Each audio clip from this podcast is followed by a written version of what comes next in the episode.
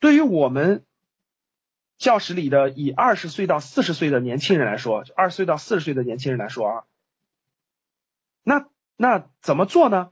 是不是应该买什么这个什么理财产品？到底应该什么呢？那我们看看是到底投资有什么东西？就整个社会上的投资到底有什么东西？啊，有问题的话大家都可以记下来，我们在明天安排时间跟大家做交流，回答大家的问题啊。明天回答问题啊。好，那第一是货币会通货膨胀的，第二就是要有这个计划，对吧？那往下看。银行的说法啊，你们去传统的银行、传统的保险公司，他会忽悠你看，所以你一定要理财啊，理财的话，你财富才会增值啊，等等等等等等，怎么怎么地啊，啊，然后帮你完成生活目标。其实各位，银行的方法是解决不了这个问题的，我一会儿给你解释你就知道了，咱们看那些东西就知道了。啊，其实我跟你说，理财根本解决不了这个问题，理财解决不了这个问题，只有投资啊。靠那点少本金做这个东西是做是实际是不行的啊，真的是这样的。好，往下看啊，这是银行的认为的理财的目标错误认识手法不够哈啊，理财不是有钱人的，而是智力游戏，这个这个还是有道理的，其实是智慧，其实是一种智慧，其实是一种智慧。但是我认同一点啊，你不理财，财不理你，这个是对的，就是如果你没有这种投资和理财的思维的话和智慧的话。其实你永远赚不到钱，你永远赚的是辛苦钱，这个绝对是正确的。好，往下看了，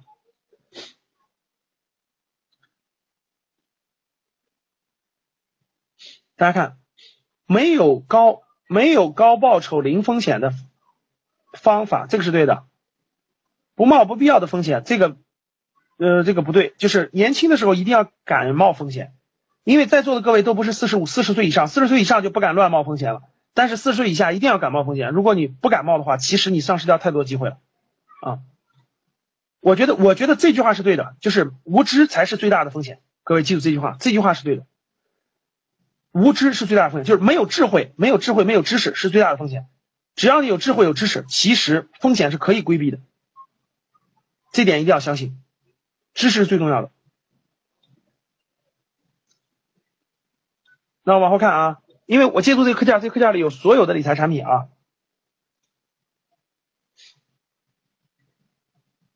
这个不，这个这个不对啊，这个不对。其实大部分人是没有资产的啊。先生你好了，往下看啊。好，大家看这条曲线，看这条曲线。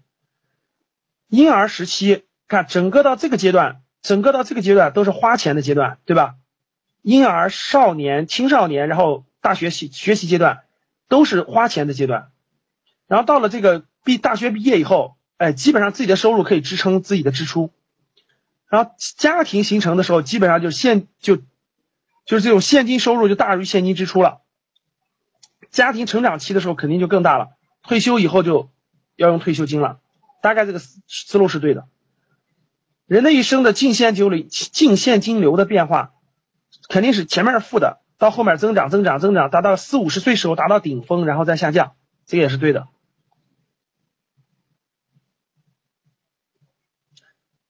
不同阶段有不同的理财目标。我们看啊，从财务从日常开支到购房、家庭建设、子女教育、医疗、住房、子女的创业。保险等等等等，这一条曲线就是整个这个，它是按一个正常的一个打工逻辑，就是正常一个人打工，一个人打工，大家看，从一个正常的打工，刚开始的时候是为了组建家庭，创业基金为主，家庭成熟期以后，合理的安排家庭的各项建设，家庭资产快速积累。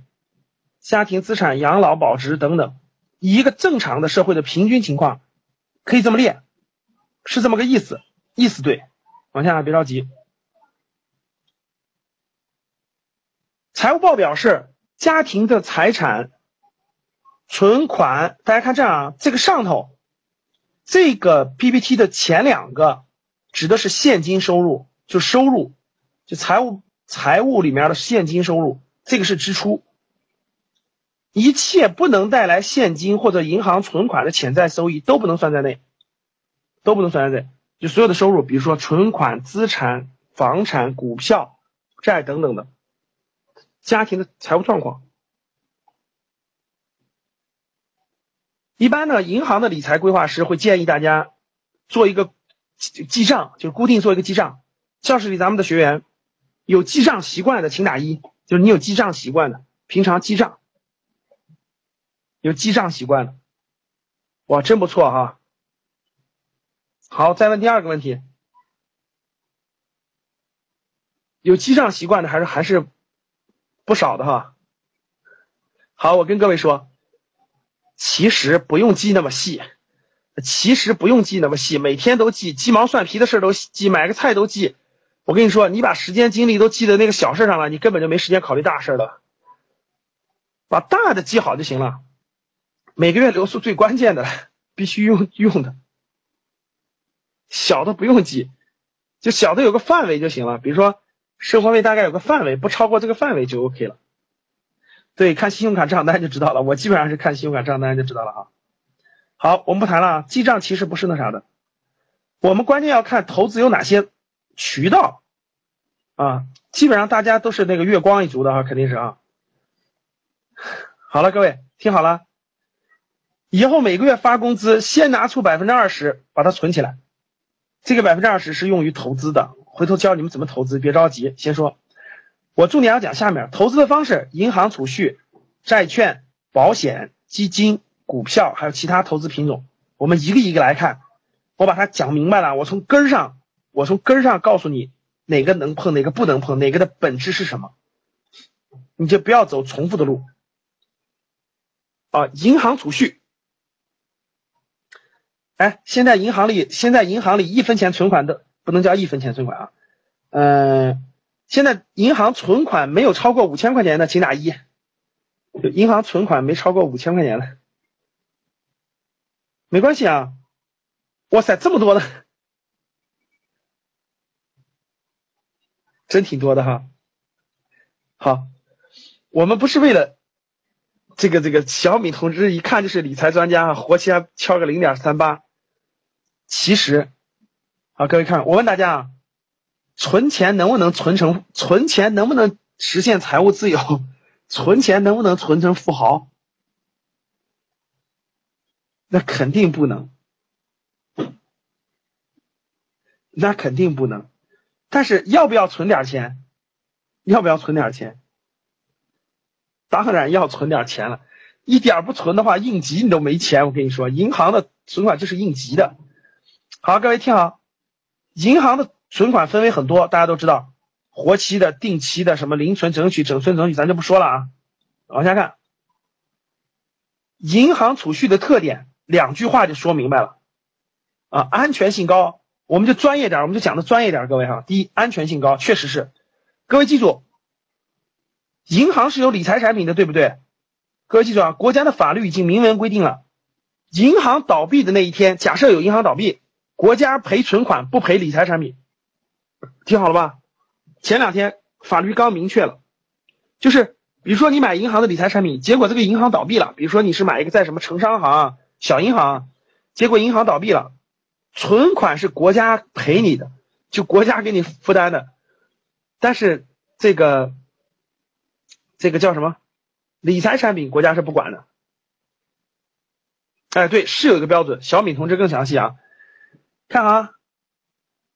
储蓄肯定啥了，变现性好，操作简单，就没收益，可以说就没收益啊，它低于那个通货膨胀的，没收益，没收益。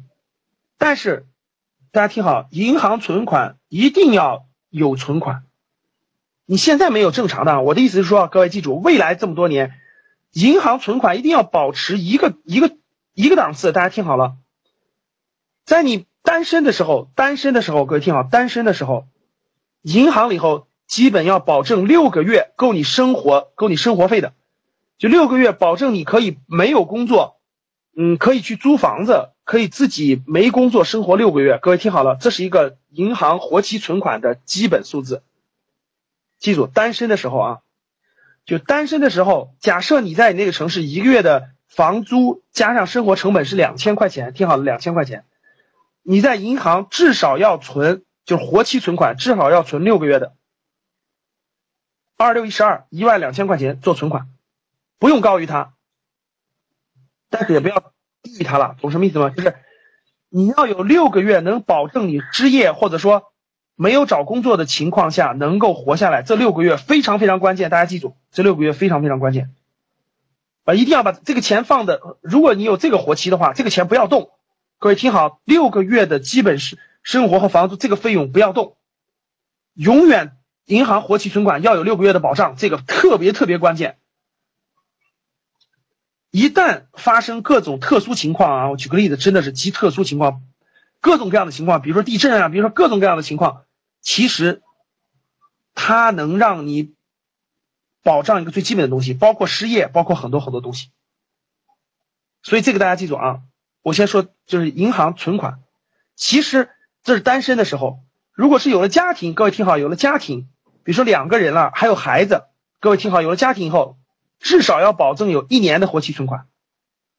就是假设你们失业了，听好了，假设失业各种情况，房租加上生活费，比如说啊，一个家庭，呃，房租一年大概呃这个这个两万多块钱或三万块钱。然后呢，一年的生活费大概两三万块钱，你就要保证银行里要存四到五万块钱，能够让你一年不工作也能生活下去。哎，这就叫做心中手中有粮，心中不慌。这是储蓄的所有功能最核心的意义就在这儿啊，因为你随时都可以取得出来，很容易取，很容易取。这个就是储蓄的功能，就是银行存款的功能，而且要存成活期，不要存定期。啊，一年那种你可以存半年定期的，这个都没关系。一年那种的你可以存半年定期，半年存成定期，半年存成活期，但其他的都要存成活期，随时能取，记住随时能取。这就把生病考虑在内了，各位，这就把生病考虑在内了。一般你生个大病小情的话，这个钱基本上够你，够够你这个就小病在范围内治病的钱也够了。因为你你看你单身可以六个月，其实你生病最多也就花三个月的钱。你一个家庭一年的费用，其实你生病一般也就花六六个月的钱，基本也够了。所以说也包含了这种特殊情况在里面了。微微啊，好了，这个说清楚了。这个银行理财一般告诉我们什么呢？这个准备子女出国的家庭一定要坚持长期定期储蓄。我跟你说，这绝对不对。存款是存不出子女留学的钱的，能听懂我的意思吧？在银行存定期是存不出银行那个小孩子女的留学的钱的，千万不要相信银行的或者保险公司这种话，理财的话，这不靠谱啊，存不出来。别的我就这些就不用讲啊，什么阶梯存储法这些存储法，这些我跟你说都不适合你们，因为你们格局的学员，我得教你们怎么实现财务自由，不是让你们去过普通中产的生活，所以说这些方法都不用学，这些方法都没什么价值。聪明理财定律，什么七什么七二定律，这些一点都不重要，别学这种，这种这种都是，大家看这种一看就是忽悠人的，看 就是，如果你银行存十万块钱，年利率是百分之二，每年利滚利的话，利息存钱的话，三十六年才能到二十万。各位想想，三十六年以后，你二十万值多少钱啊？连连个菜都买不起了。大家听懂了吗？所以说千万别别用靠这种啊。好了，这个很简单，就不用说了，债券。债券大部分人大家不要考虑，债券主要指什么？主要指国债，主要指国债和公司债。我这里给大家解释一下啊，什么叫国债和公司债？国债大家不用说了，国库券就以前把以前父母都买国库券，你们知道吧？现在基本上你们父母基本都不买国库券了。以前我爸妈都买国库券，因为国库券的利息高一点，而而且有国家的信用保障，所以基本给国债。倪应琼同志，国债不是不能买，是你没到大妈级别，你不能买，听懂了吗？你们爸妈可以买，但是你们要把钱买了国库券，你就晕了头了。你买国库券也也发不了财，你家小孩也攒不下去留学的钱，听懂了吗？就是还是前提条件是我让你们，我让你们有更好的发展。前提条件我不是告诉你攒点小钱，听懂知道前提了啊？你说老师，我爸妈能不能买？能买，因为他们五十岁了。大家听懂了吗？如果你今天教室里的人，你说老师，我五十岁了，我能不能买？能买。因为不一样，就承担风险啊，各方面是不一样的啊。所以说你们别考虑啊，教室里的人，你们年轻力壮，有的是机会，千万别考虑这个啊。债券各位基本上等同于储蓄啊，也没什么风险，但是利息比那个比那个银行的要高，比银行的要高。呃，但是啊，各位听好了，企业的债券基本你们不要买，风险非常，风险还是比较高的。虽然收益率高，但是风险比较高。一般人也一般来说，企业债也不像不面向个人，都是面向这种单位，所以说这个也不多说了。嗯，债券有很多，这些都是面向五十岁以上大妈的啊，你们就别考虑了，教室里的人啊，别考虑了啊，别把钱放在这里面，你们不值得放这里面。至少你们教室里的人，我都知道你们年龄多大。未来二十年，你们钱都不用往这儿放，啊！有人说保险，有人说基金，我马上就讲到了，别着急啊。国债不要放，好，保险能不能放？保险能不能放？这个是很关键的哈。好，基金能不能买？大家很关键的，我要说这些东西了，听好。第一，这个各位听好啊，大家看这个课件，看这个课件。这课件来了一句：发达国家的居民大多采用这种理财方式。各位大错特错，忽悠人的。各位听好，保险不能买，保险不能买。我给你们举个典型的例子，你们就知道了。啊，我我我我先我先解释一下啊，保险分很多东西啊。我跟你说，保险能买什么保险啊？我告诉你们，保险能买什么保？听好了，保险分为这几类，大家听好了啊。保险分为这几类，保险里头有。有这种，我先说投资型的啊，你投资型的保险，第一类是投资型的，第二类是这个这个这个储蓄型的啊，第三类是这个，第一类是投资型的，就是投资有收益的，有风险的啊，我先解释一下。第二类是储蓄型的，就是风险也不高，然后储蓄型的，但你不能取。第三类是真正的保险，就是意外型的，意外。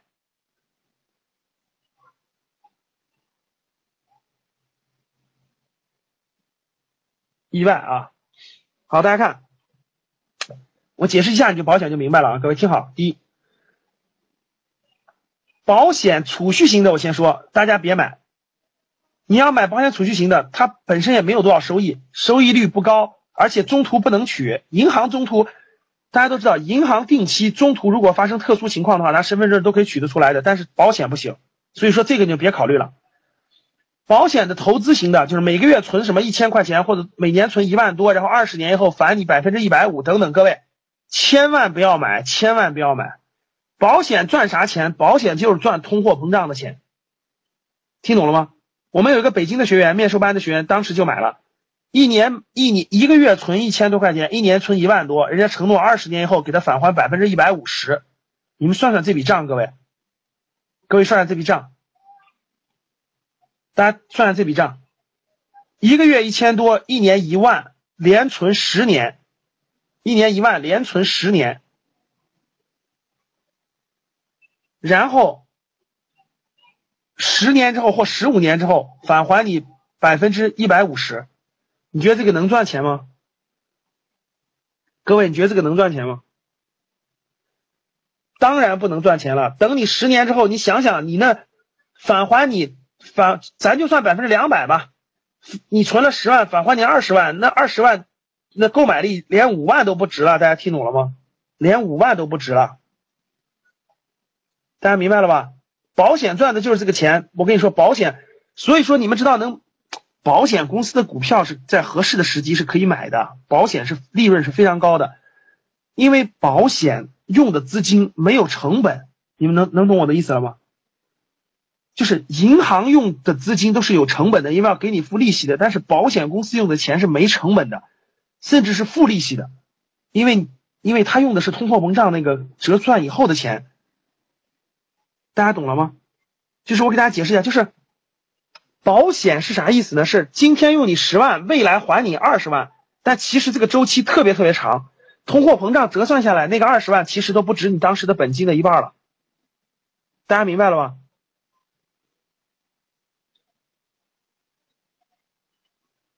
能听懂了吗？所以，保险的投资型也不要买，还有很多意外型的保险，比如说什么大病啦、什么等等等等，很多人相信。各位听好了，你们仔细仔细去看一看，你所有买的那个保险条款，你就知道了。其实，实话跟各位说，除了你，除了你，除了你去世了，你能要回来那个特殊的钱，其他都要不回来。你放心吧，真的，就除了你得癌症和去世了，中间的钱你都要不回来。你们不相信的话，你们去保险公司，你不要去卖保险的，你去理赔那儿转转，去理赔那儿转转，你就知道。我办过这些事儿，我办过这些事儿，我太了解了。所以记住，不要看他怎么写，就看他怎么写的，怎么天花乱坠的，什么这病也赔钱，那病也赔钱，出这也赔钱，出那也赔钱。各位就记住，你要是今天做这事儿风险极大，就你就你认为这个过两天真的有可能这个就就不在了，对吧？那你就买个大额的，买个一千万的，死了以后他他必须赔，因为这个是法律规定的。除此以外，我跟你说，其他的你都别相信，你都别相信。啊，你都别相信，满楚同志，你那也是看，你那也是看那个看那个虚拟东西看多了哈，也没有那么好啊。其实服务没有那么好，就跟我们我们五六年前，我跟你说，真的，我们都认为外资银行的服务很好很好的。其实我跟你说吧，中国这种招商银行、民生银行等等的服务比外资银行好多了。你用过他们的信用卡，你就比较比较，你就知道了。所以说，不要迷信外国的金融机构，外国金融机构骗起钱来，我跟你说，连眼都不眨。外国金融机构倒闭的时候，连眼都不眨，真的是这样的，真的。那友邦保险一倒闭，那谁管你本金什么的，根本就不管。我跟你说，中国还算是管的比较多的，政府管理比较严格的，真的。你们办一张，我办过渣打银行的信用卡和各种东西，我又办过招行的，我跟你说，绝对没有招行的好。实话实说，很其实很多外国的服务各方面没有大家想象那么好，反而是各种税率各种很高的，对。我错点被渣打银行忽悠了，我跟你说真的，渣打银行忽悠我买理财产产品，当时我错点被忽悠了，这个就不都不这咱往继续说哈，往这儿看，我们重点先说重点的啊。保险有时候我们就偶尔买点什么呢？就买点特殊的意外，比如说我们我们的员工大家一块出去旅行了，对不对？一块出去旅游，我们买点意外交通，意外的交通，就是一般来说，如果遇到交通事故了，它可以补偿你点这种这种费用。也就也就这样，其他的其实你还不如大家听我就上份社保，挺好。大部分都不靠谱啊，这种保险，真的，你就记住这种意外型的，除非你死了或者叫什么癌症确诊，癌症确诊你也拿不到他赔你的钱。我跟你说，他要无数的专家、无数的医院给你开证明，等你把证明开完，你已经死了。我跟你说，所有记住我的话，不要被保险忽悠了啊，根本不靠谱。就别买，你就别碰啊！你也发不了财，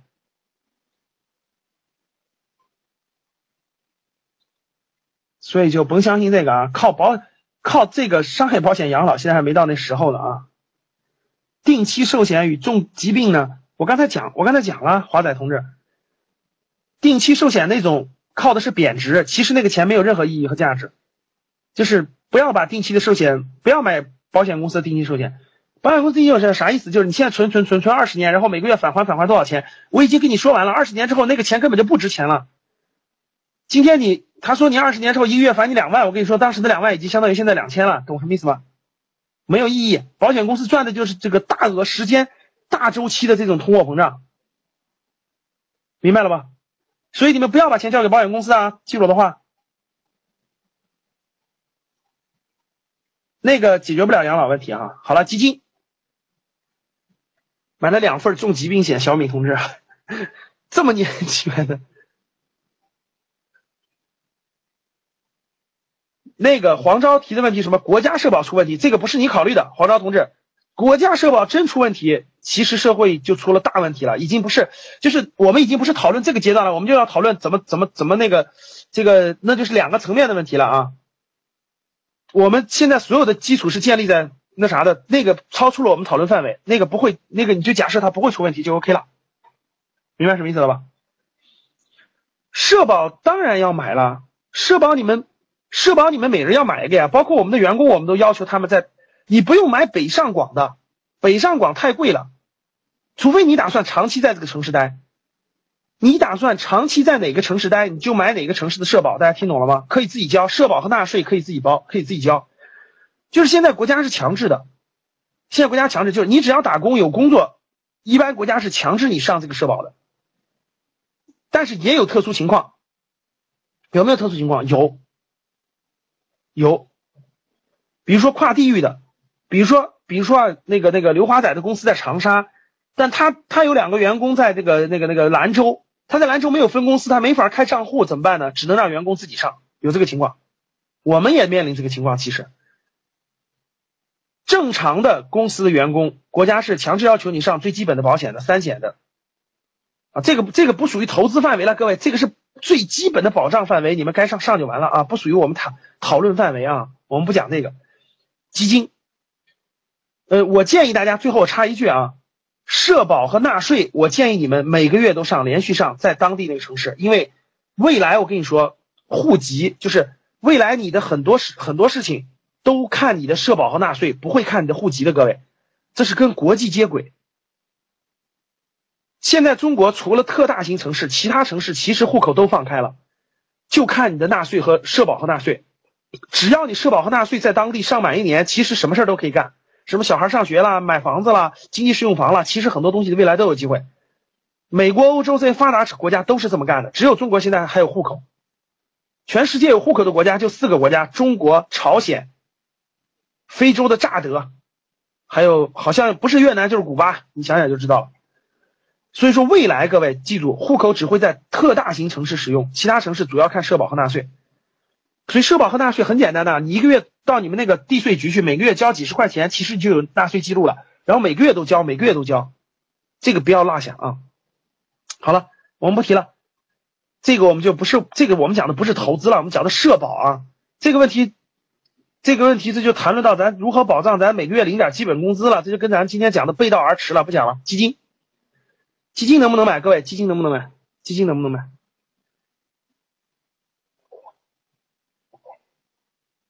基金能不能买？好，有有说能的，有说不能的啊。好，各位听好，基金是干嘛？什么叫基金？各位，对，基金是干嘛？基金就是你闲的没事干了，把钱给别人，让别人帮你去买，对不对？是不是？是不是？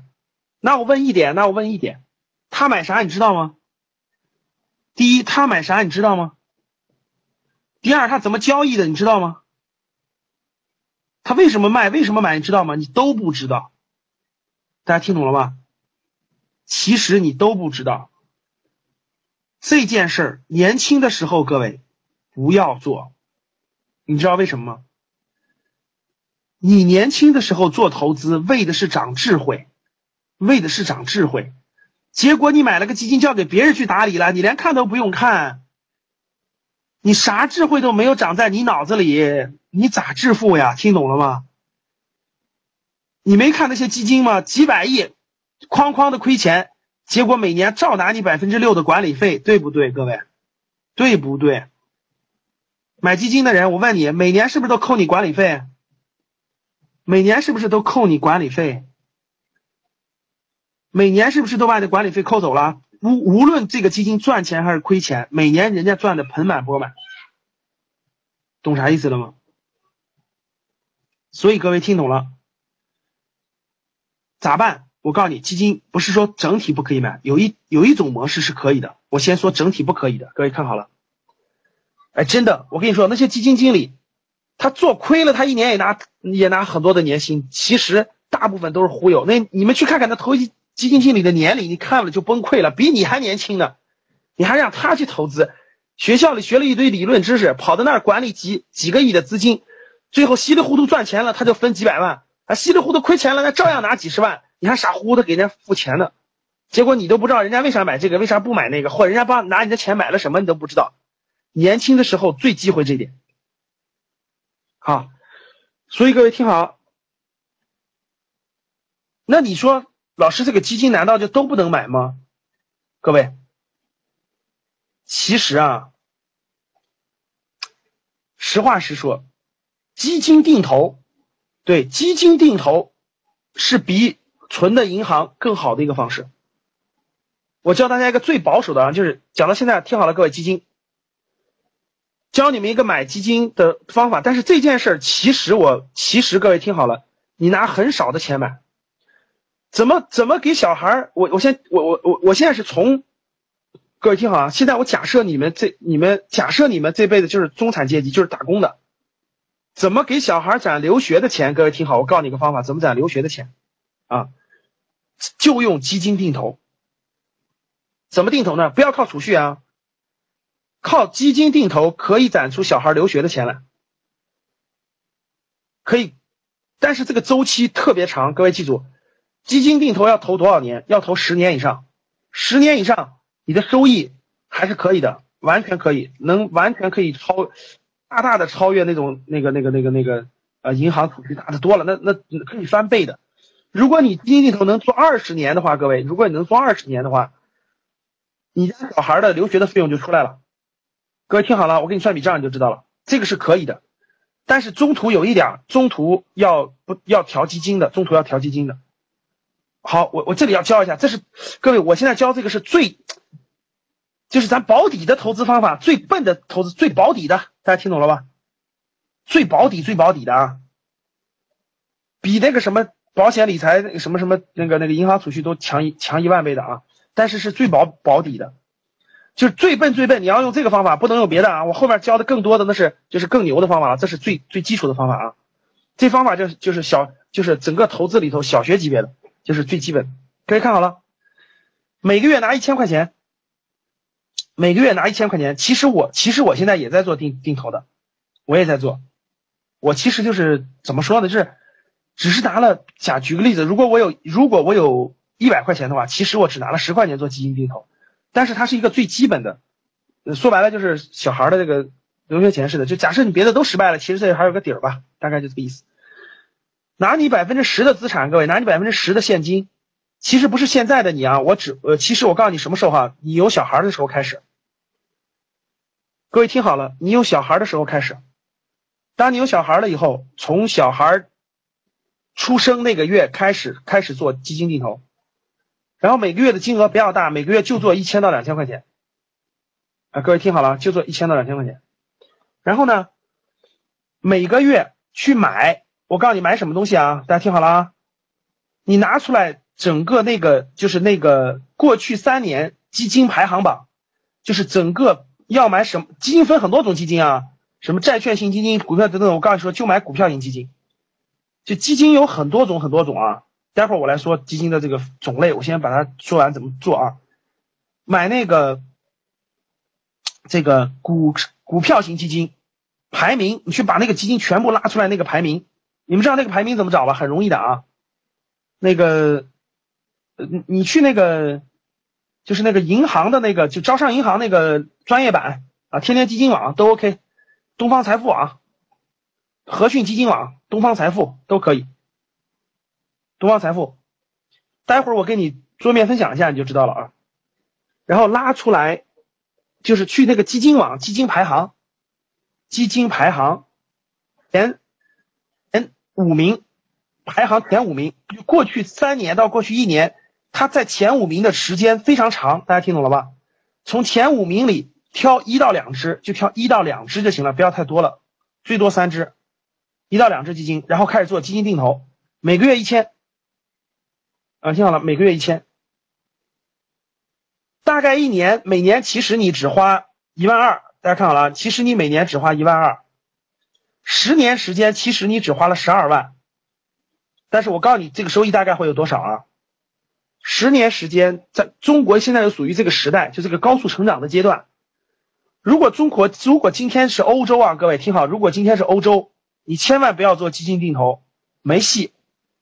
就各位听好了，没戏。就比银行存款还低，而且是往下走，而且是往下走，啊，这个今天中国未来二十年，我觉得都可以做精英，没问题的。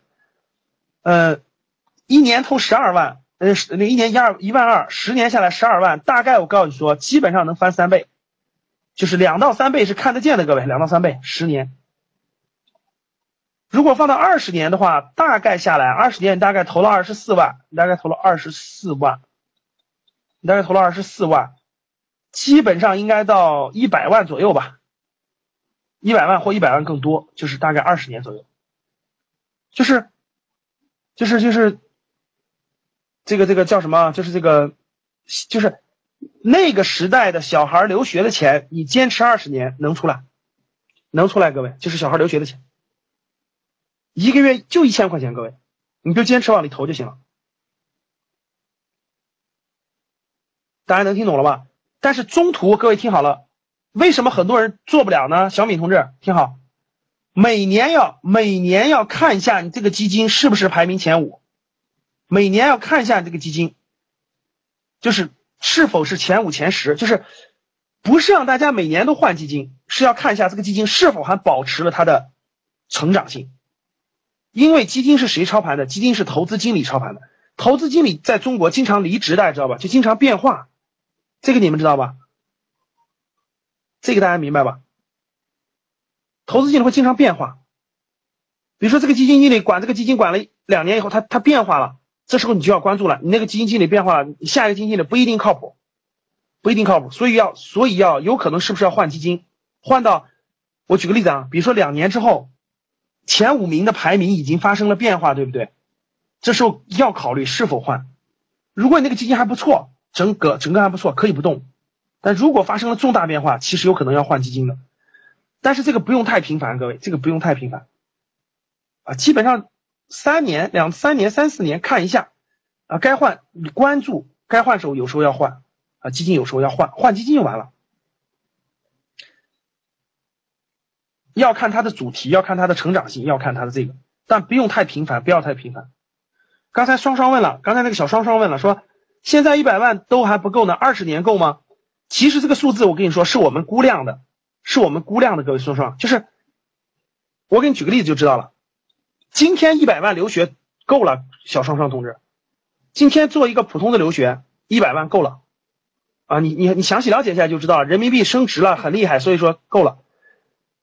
我说的这个一百万指的是二十年之后这个货币的大概的当量值，就升值的当量值，升值的当量值。大家明白啥意思吧？就升值的当量，就可能到时候它它大概是在两百多，等等等等，反正就是。说的再简单点，这是个留学的费用，能听懂吗？这是个留学的费用，你不要指望着说买套房子，或者说过做什么大事儿，没没没戏没戏，因为你一个月只投一千块钱，大家听懂了吧？如果你有钱，你一个月就投两千，就你你的钱比较多，你一个月就投两千，或者是刚开始一千，十年之后开始投两千，大家懂啥意思吧？对，农城说的对，也许二十年之后你不出国留学，我指的是假设。就假设你今天要给他攒这个钱，你就你就以这个为标的，你就这个为标的。露露问了个非常好的问题，说在熊市的时候也买股票型基金吗？各位听好了，基金定投最大的作用就是对抗熊市的，因为如果中国经济总量是向上的，你看过去中国股市的图你就明白了，从一从。八从九零年有股市到现在，九零年有股市到现在，各位看，是不是今天有很多有很有过去二十年是不是有很多熊市，也有很多牛市？其实你持有二十年，你会发现，持有下来，其实你已经增长了好多倍了。大家懂了吧？什么叫做基金定投呢？而且定投要不能断，不能停。各位听好了的话，不能断，不能停。你说偶尔断一两个月行不行？行。就是不要断，不要停，让它持续二十年，它就对抗了熊市了。就总体下来，它就翻了大概三倍左右，大家懂了吧？二十年可能六倍，可能三倍，可能四倍，可能五倍，可能六倍，咱们不知道。但是总体上，我跟你说是向上的，就它跟中国经济总量的增长是一样的，大家懂了吧？这个平均数，比如说啊，九零年的时候，中国的经济总量是这样的，两千那个那个两千一零年的时候，经济总量是这样的，它经济总量翻了几倍，这个。这个股市这个二十年拉平了以后，它就它就增长了几倍，其实是一样的，明白了吧，各位？这点就是如果你有钱，你就选两千的，未来变成每个月三千；如果你没钱，你就选一千的，未来每个月变成两千，大概就这个数量级的。最后下来，我跟你说，大概你投进去二十年投进去的钱可能就是几十万，但是最后你拿回来是几百万，就这个费用绝对可以让你的家庭办一件大事了。大家明白吧？就办一件大事，我就以留学为例吧，就是二十年嘛，正好小孩也该到上学的、上大学的年龄了。说白了，你大学学费绝对赚出来了，大家懂啥意思了吧？就你小孩的大学学费，你二十岁不用出了，十八岁你不用出了，就从这笔钱里拿，足够了，足足够了。有可能你还给你小孩攒了一笔创业的钱，比如你小孩大学毕业了，说，哎呀，我想创业，你就把这笔钱扔给他，你说你创了，赔光了就当我给你攒的了。大家懂啥意思了吗？啊，这个钱可以这么干。啊，陈卓问，直接定投 ETF 是不是更省心省手手续费呢？呃，不，不是，它的角度不同，各位，就是你的这个这个叫什么？嗯。能不能直接定投 ETF 也可以，也可以，它是跟指数相关的指数基金，指数的这个基金，嗯，可以，陈卓可以，意意思是一样的，但是我比较推荐大家投股票型基金，为什么啊？各位，其实啊，我给你们举例子吧，你就知道了，过去七年指数没涨，但是很多股票都涨了。你们懂我的意思吗？其实指数，嗯，不代表所有。就今天的指数，其实相当于是零七年的大概四千点、五千点。我不太建议你们买指数型基金，不如买股票型基金。为什么股票基金？我举个例子你就知道了。我举个例子，各位，比如说啊，比如说我是一个，比如说各位，我是一个基金经理，我操盘一个几十个亿的基金，我我配置第一种情况，我配置的是指数；第二种情况，我配置的是公司。我举个例子，各位，你们用不用？你我配置的里头有招商银行的股票，有携程的股票，有七天酒店的股票，有阿里巴巴的股票，有百度的股票，有腾讯的股票。我问你们，你更相信你更相信这些公司，你还是更相信那个指数？大家懂我的意思吗？比如说我配的，我有蒙牛的股票，我有伊利的股票，你更相信这个真实的你每天的消费需求的存在，你还是相信那个虚拟的指数？大家懂我的意思了吗？就是因为你每天的消费都真实的购买了这个公司的销产品，所以说其实你投那家公司，如果购买的是真实的公司的股份，你就不用担心。比如说，如果是我一个基金，我配备了中石油、中石化的，包括一些东西的，你想想街上有那么多人在开车，他石油就不可能亏，大家懂啥意思吧？所以你就不用不用太担心。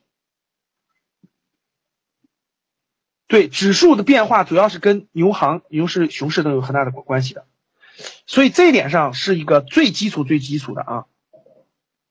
好了，我用桌面分享简单给大家看一下，到很简单，到哪去到哪去找这些基金，然后怎么基金定投，这是小学级别的啊。大家听好了，其实这件事儿我不建议你们今天做，哎，我建议你们有小孩的时候再做。这是一个保底性理财，是合理的保底性的。好，用一下桌面分享啊。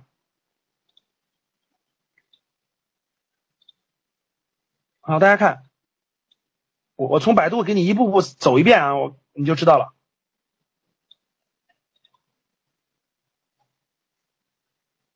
嗯，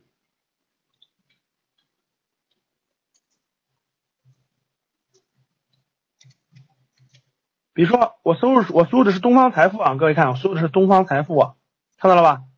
其实天天基金网什么都是可以的啊。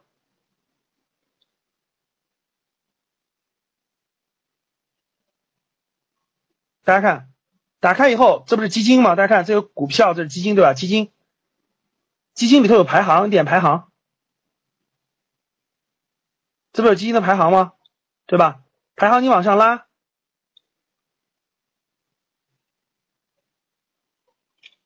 大家看，基基金有股票型、混合型、债券型、指数型、保本型，对吧？QDF、ETF 等等的，我建议你们买股票型。啊，我已经讲过了，我跟你们我跟你们说一下大概这个每种的不一样的地方啊。这个保本型你们就别买了，这保本型嘛，跟银行存款差不多的。指数型刚才说过了，什么原因了？债券收益也不高，收益也不高。混合型的话，就是呃什么货币啊，什么混合型也是风险比较小吧，相对小一点。但是我觉得买股票型更好啊，买股票型更好。然后你看股票型里头分很多各种各样的类型的，各种各样类型的，这就是你看排名就行。我觉我建议你多看排名，从前十名里挑就完了，啊，挑就完了。因为这种是比较保守的，所以说那个那啥，呃，你比如说现在举个例子啊，比如说医药型的，比如说你看这医药型的基金涨得就比较迅猛，大家看到了吧？前三名前几名都是医药型的，所以说我买就医药医药，你看医药，你看前十名有几个医药的？一、二三四五六六个医药型基金，六个医药型基金的，所以最近你就配医药型就行了，配它个五年没问题，我觉得。大健康型，你看前五名全是大健康型的，你就配成基金定投就完了，然后配它几年，然后看着，啊，有些基金它会到期啊，各位这个你注意，比如说有些基金五年以后到期了，五年后到期以后，然后你就把钱就打回账户了，然后你再换一个基金就完了。所以大家看最近最近三年这基金基本都是看，基本都是百分之。百分之七十，百分之七十做的好的基金基本在百分之七十百百分之八十，有有些都翻倍了，确实是这样。一年大概在百分之三四十是很多的，一两年内有一些好的基金。好了，各位，这个是这个应该是比较简单的，详细讲起来那就那就得剖析这个基金了啊，就是剖析基金。那我觉得它的意义不大，只是保底型的，所以说咱们这里就不多好了。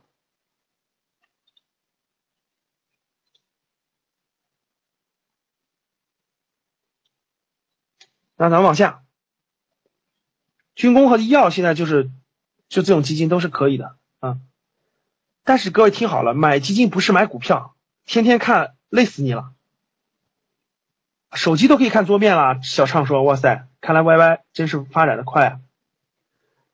各位买基金不是买股票，如果你买基金天天看，那累死了啊！不要这样，我已经说完了，这是小学级别的啊。小学级别就做基金定投，比如说你你说有人说老师我今天能不能按一千块钱这么做也可以，但是我觉得它收益太低了。有小孩了这么再开始做就 OK 了，做二十年，也别做三十年，做二十年。有小孩了开始做，做它二十年就 OK 了。啊，懂不？好，我们的单苗同志给大家算了啊，每年投入两二点四万的话，投二十年，二十年后一百万的话，年收益百分之七到八，呃，基金定投比这个收益要高。比这个收益要高，年收益比这个收益要高。如果你真投二十年的话，我觉我我跟你说啊，大概一年在百分之十几应该是有的，十几应该有的，百分之七到八就是中国经济的 GDP。其实上市公司的盈利情况比中国的经 GDP 要好，啊要好。这个是个最基本的情况，这中国 GDP 的百分之七到八的话下来一百万，这是个最基本的情况。大家想想，比银行的是不是要好多了？是不是比银行的好多了？而且是复利，这是最基本的啊，明白了吧？其实你们现在啊，我就建议你有有小孩了以后开始做二十年就 OK 了，这件事啊，就当咱留学的钱了，就这么简单，就这么考虑啊。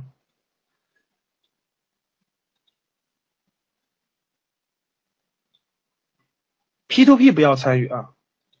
好了，讲了一个方法了啊，再往后。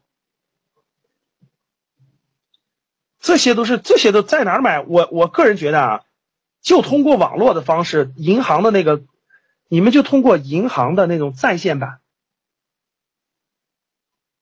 基金，哎，那个那个那谁，嗯，肖那个那是肖肖同志问了个问题，说基金是稳赚不赔的吗？不是，短期看它也会赔的。长期看股票型基金，我觉得是上涨的，因为中国的经济在上涨，但是它是有风险的啊。其实那个优惠优惠不了多少钱的，我觉得还是便捷出发，各位便捷。什么叫便捷出发呢？就是我比如说举个例子吧，我就是通过招商银行的那个专业版买的，在家里打开电脑想买哪个买哪个，通过招商银行的也很放心，不比那啥省事儿吗？那点优惠也优惠不了多一点钱手续费，所以说就是简单便捷就 OK 了，做个定投啊。你们今天想做也可以，你说老师我没小孩能不能做？能做，但是当你要听完我后面教给你的方法，你就完全抛弃了些这个这这事儿了。大家听懂了吗？就你要你要听到后面我教你的各种方法，你就觉得哇塞，前面这是最小学级的，我还没教中学级的，还没教高中级的、大学级的、研究生级的、博士级的、博士博士后级的呢。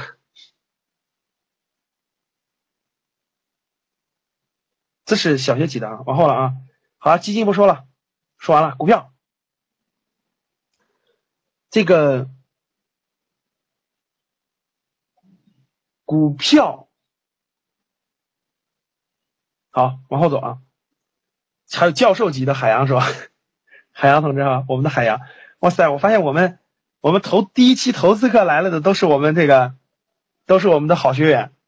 就是一当时上学的时候也是好学生，然后那个表现也不错，然后又是格局的铁杆粉丝，然后又是那个都是那个那啥哈，都是那个好学员哈，所以第一次课就先讲给大家。好，讲到股票了，老同志确实是老同志，都是都是井冈山上的老同志啊，就现在教室里这帮人都是按老毛的话说，就是当年都是井冈山上那批人，就是长征长。这个我党我党是分很多阶段的，对吧？第一个阶段是井冈山上的，第二个阶段是长征途中陆陆续续加入加入革命的，第三个阶段就是陕北加入其中的，再往后一个阶段就是解放战争加入其中的。我们现在教室里大部分都是井冈山阶段加了解格局和知道格局的，真的是这样的，井冈山级别的人物都是你们都是。哼，好嘞。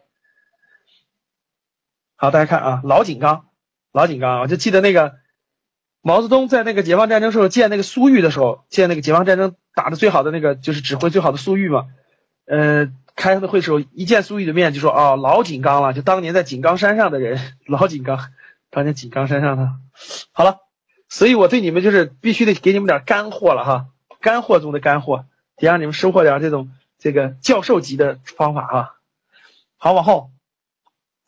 好，股票讲到股票了，股票是一个很关键的，各位，股票是个很关键的，因为什么啊？我我先把这他这个 PPT 讲，然后教具体的。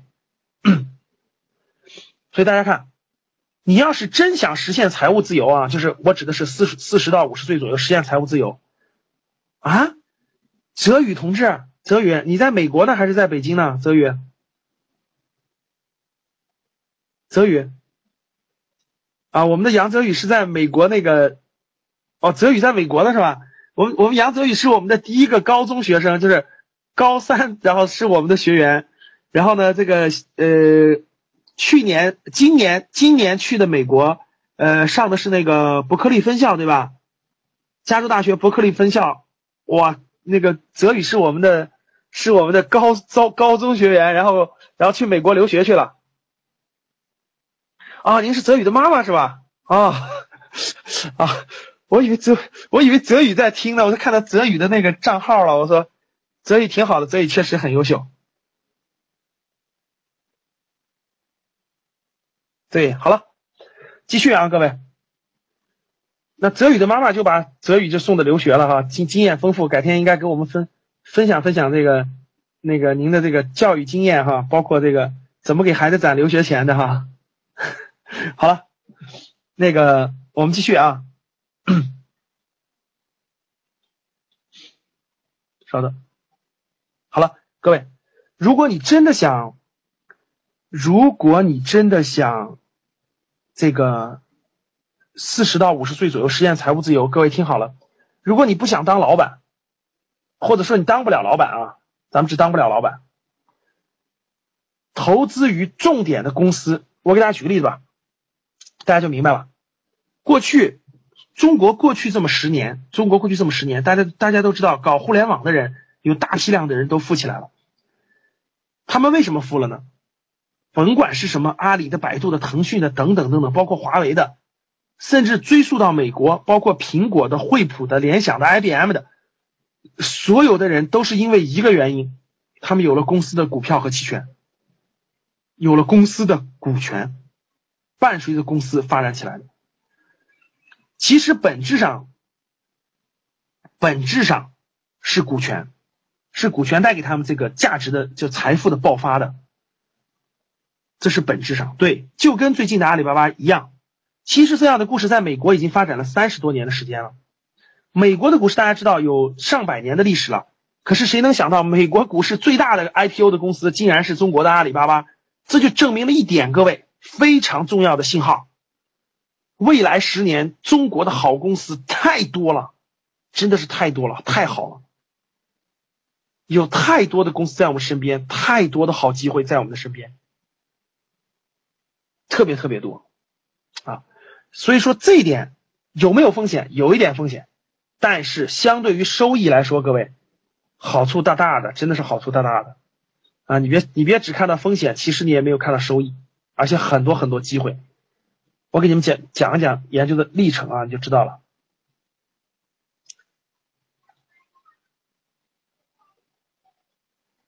好大家看好啊。其实大家一说股市就说炒股票炒股票啊我要炒股票。什么叫炒股票呢？就是那种呃低吸高卖低吸高卖啊。其实各位记住过去二三十年我做过一个很深入的调查，而且问过股市的高人，真正的技术派，就所谓的技术派啊。就是看那个指数，看那个 K 线，低买高卖的，最后全全都失败了，全都失败了，都亏大发了，真的全都亏大发了。就是靠那种所谓的技术派，技术派二十年前技术派全全死掉了，没有存活的。大家教室里大部分人其实还没有碰过股市，从今天开始你就树立一个信念，你就记住在股市的信念，各位，只看公司的价值，不看那些技术指标，那些技术指标没有意义，真的。你不要看它短期赚钱，它未来都会赔进去。我接触了非常多二十年前的技术派都失败了，而且都是亏了大钱的。不要看技术派，就是不要看技术，因为技术那个东西多复杂呀，各位，什么这 K 线那 K 线，对吧？这什么什么这亮点，什么这 MAC 这什么等等的。我第一次接受股票的培训，你们知道什么阶段吗？我觉得我今天能做，今天能给大家讲讲投资，其实我觉得冥冥当中也是有。天赋也是有些东西的。我其实大学学的专业不是金融投资，但是我大二的时候，大二的时候有一个有一个我们学校金融专业的老师，他就开了个课，就是就是讲这个，哎，就是教这个怎么买卖股票。其实当时股票也不好，他要收六百块钱。张震怎么着收了个七百？当时他收六百块钱，我上大学的时候啊，九十年代，当时他收六百块钱，就是就是大学生自费的，就就是一个老师开的班儿。然后呢，就是你学生自费可以学的，而且他不是面向我们。我当时是大一，也不知道大二，反正他不是面向我们，他是面向大我一级的，就是大我一级的这个学生开的，而且是面向这个金融班的。我当时知道这个消息以后，我其实别的培训我从来不报的，但是那个班我就报了，大概花了六百块钱，我记得是。最后我们上那个课的只有十几个人，其他全是那个级的人，就比我大一级的人，而且大部分学经济的。我只有我一级是我一个人，然后我当时第一次学这个，就是那种整个股市的所有的操盘呀，所有的这种指标怎么看呀，什么 MAC 啊，什么乱七八糟东西，我其实很多后来也不记得，但是我那是我最早接触，其实最早接触，更早不说了啊，但是这个嗯接触的比较早吧，很很奇怪，就周周围的人没接触的时候就接触了，然后呢往下看。嗯，我给大家几个重要的数据啊，我给大家几个重要的数据，然后啊，我我我这个把股票留一下，就是稍微把股票放一下啊，我要详细讲的。那我先把后面的其他讲完了。期货，各位，期货能不能做？你们能不能参与期货？谁做期货的打个一？谁说期货打个一？哼，好，各位听好了，不要做。啊，这个太，我跟你说，这风险太高了，门槛也太高，风险也太高。比如说什么黄金期货，什么铜啊、大豆啊、小麦啊、玉米呀、石油啊，各位听好了，期货属于是风险中的风险，是最高风险，绝对是那种就是高手中的高手才能玩的这个东西。而且，就算高手中的高手做了这个东西，他也过两天还得赔，还得赔掉。做期货的人都是巨大的资金，然后这么说吧，就大概这个人可能有十个亿，我举个例子，可能有十个亿，然后呢，大概拿五千万玩期货，大家懂了吧？就反正亏就亏了，其实大部分人最后都亏进去了，啊，期货咱们别碰，就算你以后有钱了，我也不建议你碰，啊，他期货是有那种就是那个杠杆的，有杠杆的，各位，我不建议你碰这些东西，哎，我不建议你碰，至少。记住我的话，三十五岁以前不要碰。三十五岁以前不要碰，啊，它太复杂，太复杂了，别碰，啊，别碰。期权呢，主要指的是公司给你的期权，基本是免费给的，然后兑现的，这个是另一回事不属于我们的今天的范畴，啊，有不属于我们今天范畴。外汇，外汇二十四小时交易的，等等等等，他需要的知识太专业了，各位。就外汇。就是大家听好，这样的期货和外汇需要非常非常专业的知识。这个专业知识专业到什么地步啊？专到什么地步啊？大家听好，听好了。你要做国际农产品期货，你知道你需要什么知识吗？气象知识。你要知道巴西的咖啡，巴西今年水雨季还是什么季等等等等。大家想想，你有空去研究气象吗？你们不知道吧？我我是国家气象局的每年新员工培训的老师，我每年都给国家气象局培训。哇，后来我才发现，我就认识个高手，那人哇塞，他对气象太了解了，他就是属于教授级那种气象专家。你说他工资能拿多钱呢？你知道你知道他靠什么赚钱？他靠农产品期货。他对气象太了解了，大家知道吧？他知道啥时候下雨，啥时候不下雨，他没那么准确，但百分之八十。大家想想他牛不牛？他就通过全球的气象，他就分析哪个州的什么今年雨大了，哪今年干旱了。啊，今年什么小麦产增产那减产，哇塞！我看完我就晕了。我说你要不看，你要不懂气象，你根本做不了。外汇也是一样的，你要不懂什么国际形势，对吧？国际政治，你你哪能做得了外汇啊？这不是咱不是学，所以这些我就不提了，各位啊，就是这些需要丰富大量的知识。未来有一天你要真成为高手，你可以碰，别的就别碰了啊。各位，古董能不能碰？在座的各位有碰古董的吗？有古董吗？丁红仙那是骗人的啊！推销白银杠杆投资的都是骗人的，别相信啊！他们都是自己的虚拟盘。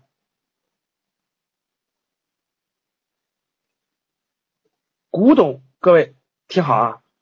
一般来说碰古董的，对，一般来说碰古董的是家传的，就是家族。各位听好，家庭有人就碰这个东西。大家听懂了吧？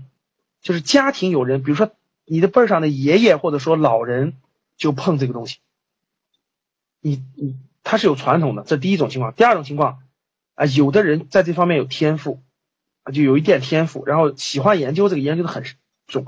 总之这件事儿，各位听好了，是水特别深、特别深、特别深、特别深啊，特别深、特别深，这个。绝对不是一般人碰的，所以说这三项各位听好，都别轻易碰，除非有极特殊的原因，不要让别人一句话就忽悠你了啊！大家听好啊，像期货、外汇、古董都别碰啊，都别碰，你就听我的，别碰，除非有特殊原因。你就说你从小就看这种书啊，你你你从小就对他特懂，从小就研究，特喜欢研究古董，而且研究的很深入了，其他别碰了。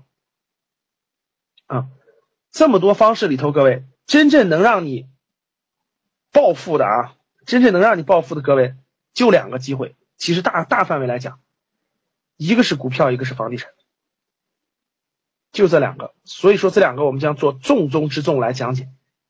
房地产也有同样有机会，今天房地产同样有机会，同样有巨大的机会，股市同样有巨大的机会，重点就在这两个上。这两个有各种各样的形式和方式参与，各种各样的形式方式参与，别的已经讲清楚了啊，只推荐过个基金定投，别的你们都别碰了啊。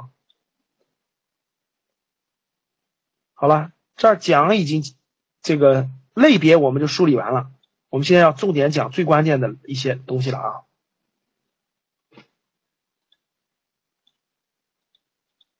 保险不能碰，已经说完了。好了，好的，各位。好，有人说了，李杰林说了，老师，我这个一分钱都没有啊，一分钱都没有，确实，别着急，智慧是需要的。你有了这个智慧，什么概念？各位，各位，这个世界，这个世界最重要的一种能力就是，你看到这个人口袋里没有一分钱，但是你其实这个人是个穷光蛋，但是你看见这个人，怎么看怎么觉得他是个亿万富翁，你就牛了，懂我的意思了吗？